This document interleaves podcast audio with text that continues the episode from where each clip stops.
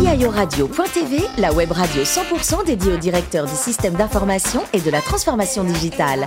Co-animée par Alain Marty et Florence Corbalan en partenariat avec ServiceNow, accompagnateur de la transformation numérique, et TNP, accélérateur de performance.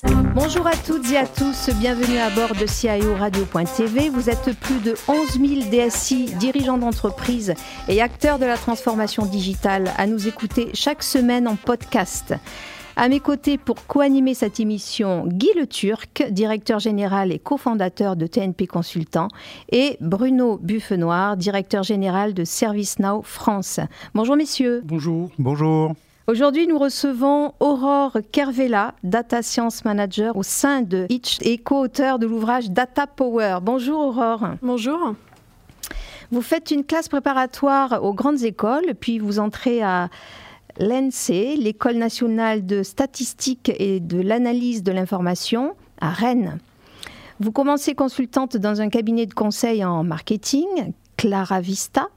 Le rythme est intense et c'est plutôt exigeant. D'ailleurs, euh, racontez-nous cette anecdote avec votre chef qui vous demande de trouver l'erreur, me semble-t-il.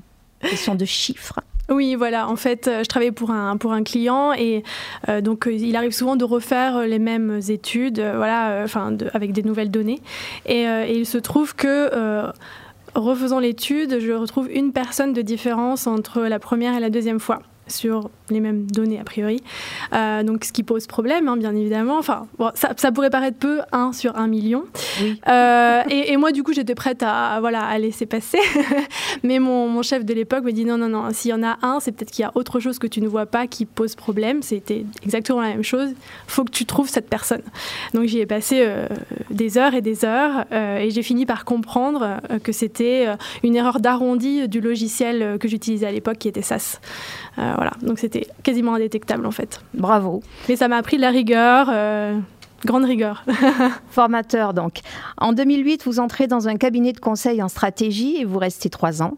Vous côtoyez des clients dans le domaine du luxe et vous décidez d'aller euh, voir ailleurs pour être plus impliqué dans la stratégie marketing. Vous rejoignez les parfums Christian Dior, on, mhm. reste quand même dans l'univers du luxe. Au départ pour manager une équipe de data scientists, mais euh, vous avez fait autre chose, racontez-nous.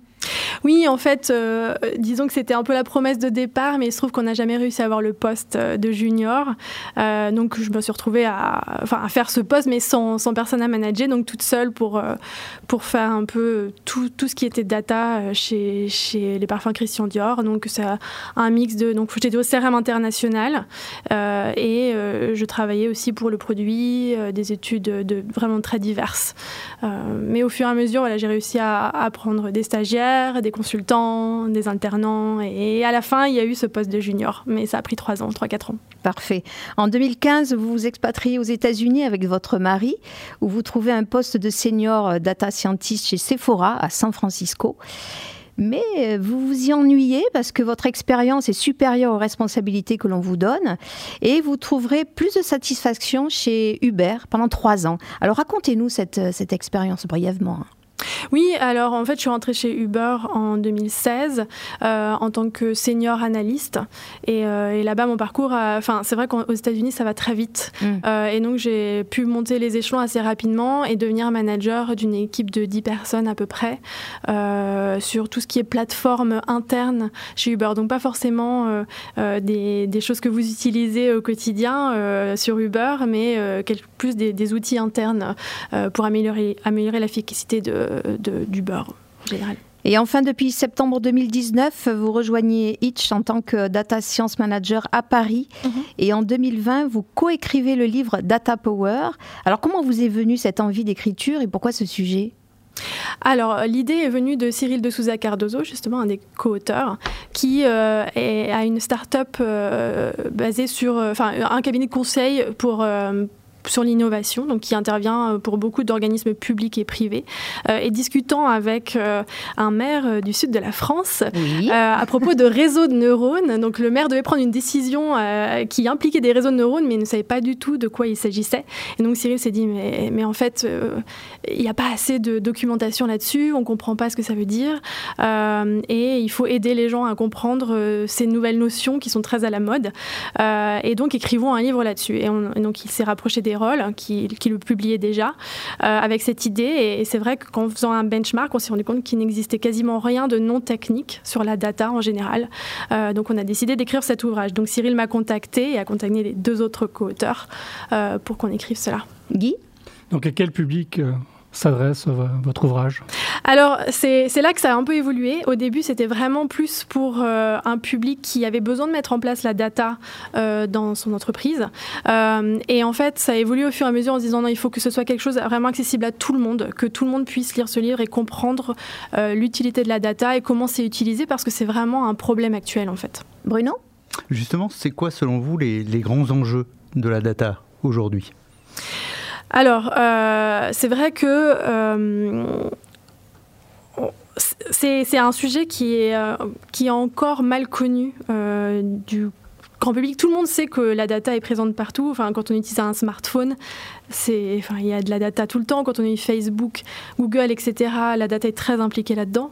Euh, mais en fait, on ne comprend pas le mécanisme derrière. Et souvent, il y a, des inquiétudes des utilisateurs sur l'utilisation de leurs données privées, par exemple.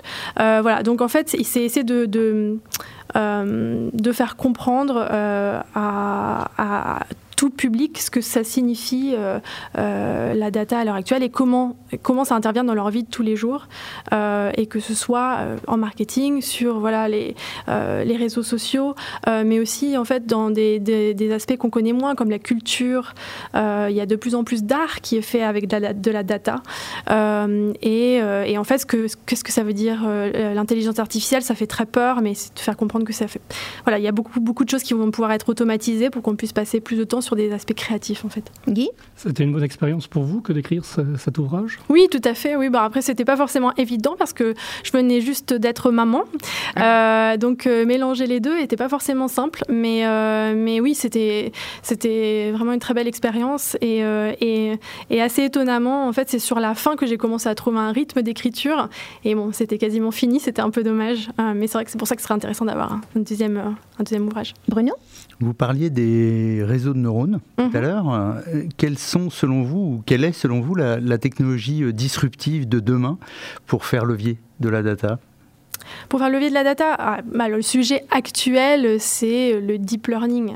Après, euh, je ne sais pas quel sera le prochain, mais c'est vraiment ce qu'il y a de à l'heure actuelle, à, mon avis, de plus complexe et de très boîte noire, qui est un peu ce qui se passe en ce moment. Après, je ne sais pas ce qu'il y aura ensuite, mais ça va aller vers de plus en plus d'intelligence artificielle, oui, je pense. Guy? Et quelle est la place de la data dans votre entreprise chez Itch? On a euh, un pôle data euh, qui a été séparé en fait, qui était au départ on avait des data un peu partout dans euh, dans l'entreprise et maintenant on a vraiment extrait pour qu'en fait on puisse avoir cette vision un peu transverse et pour ne plus être en silo justement dans des aspects produits, donc d'essayer d'avoir cet aspect transverse. Bruno? Les problématiques de gouvernance sont selon vous une bonne chose ou au contraire un frein dans la manière dont on peut faire levier de la data? Je pense que c'est une bonne chose. Euh, il faut que ce soit. Euh, oui, je pense qu'il faut de la gouvernance, c'est évident. Euh, après, c'est vrai que en France, justement, on a, on a, enfin en Europe, en tout cas, on a cette gouvernance qui fait que on peut peut-être pas aller aussi loin que des Google ou en Chine. voilà, on a, on a cette notion, voilà, d'éthique de gouvernance qui fait que on n'aura peut-être pas un concurrent de, de, de ces entreprises-là. Guy? Dès que l'on parle data, on parle généralement de qualité ou de mise en qualité de la data pour pouvoir euh, l'exploiter. Quelle est votre, euh, votre expérience sur euh, cette mise en qualité? Qu'est-ce que vous voulez dire par là? Ah, Généralement, on, est très fort pour faire de la data science ou de la data mhm. analyse. Simplement, les données ne sont pas structurées ou ne sont pas dans un état exploitable. Oui, bien sûr, ça commence toujours comme ça, en fait. Euh, et, effectivement, euh, il y a une, pyramide intéressante qui montre les différents besoins de, la data. Et on commence toujours par effectivement collecter les données et les transformer pour les rendre intelligibles et faciles à exploiter. Et après, aller sur de l'analyse, du machine learning, du deep learning, etc. Mais cette fondation à faire d'abord, évidemment, qui n'est pas forcément évidente. Euh, mais il faut les bons profils pour pouvoir le faire, du coup. C'est ça, en fait. Je pense que c'est le recrute, ça passe par le recrutement des bonnes personnes. Merci Guy et, Bruno. Euh, Aurore, il se vend bien ce, livre à 24 euros? Eh ben, j'en ai aucune idée parce qu'en fait, on aura les premiers chiffres en 2021. Donc, euh, je ne sais pas du tout en fait. Dites-moi, quelle est la différence selon vous entre un data science manager en France et ce même profil euh, aux États-Unis? Alors, je pense que je suis très biaisée par le fait que Itch a une culture qui ressemble beaucoup euh, à celle que j'ai pu voir aux États-Unis. Euh, si je me réfère plus à ce que je faisais chez Parfum Christian Dior, euh, moi, je pense que la grosse, grosse différence, mais encore une fois, c'est très biaisé par les deux entreprises dans lesquelles j'étais, hein, c'est la confiance qu'on donne aux gens. aux États-Unis, voilà, dès le départ, le principe est clair on te fait confiance on te tutoie et on te fait confiance. Voilà, voilà. Et chez Itch, c'est comme ça aussi. Euh, C'était pas comme ça chez, chez Parfum Christian Dior. Euh, il y a, euh, c'est la, grande différence. Voilà, on peut prendre des décisions, on peut avancer et on n'a pas il n'y a pas trop de hiérarchie. Et vous étiez rentré en, classe euh, prépa pour être architecte naval. Oui. Pas de regret Non. Non, non, pas du tout. Et pour passer à autre chose, le rogaille saucisse, ça vous parle? Oui, tout à fait. C'est pas mon préféré, je préfère le curry poulet. Mais euh, Très bien. oui. On saura tout, donc de la Réunion. Tout à fait. Spécial, vous avez vécu là-bas? J'ai vécu là-bas de mes 10 à 18 ans, euh, vous êtes toujours à la, recherche du temps perdu? Oui. oui, oui, il est très long ce livre. Je, je suis qu'au deuxième tome, mais je l'ai presque fini. Ça, c'était pendant le confinement, peut-être? Ça a commencé pendant le confinement, mais ça va continuer un moment, je pense, parce que le confinement n'a pas suffi. Et, enfin, vous avez une filleule en, Indonésie avec l'association Plan International. Racontez-nous cette belle, euh, belle histoire, cette belle aventure. En fait, quand j'étais étudiante, euh, je m'étais, toujours dit que le jour où j'aurais de l'argent, j'essaierais de le redonner un petit peu. Euh, et donc, euh, en fait, dès que j'ai travaillé, euh, je me suis tout de suite tournée vers une association pour pouvoir redonner un petit peu. et donc, j'ai choisi Plan pour, pour parrainer un enfant, effectivement. Super. Merci à vous, Aurore. Merci, également à Guy et Bruno. Fin de ce numéro de CIO Radio.tv. Retrouvez toute notre actualité sur nos comptes Twitter et LinkedIn. On se donne rendez-vous mercredi prochain à 14h précise pour une nouvelle émission.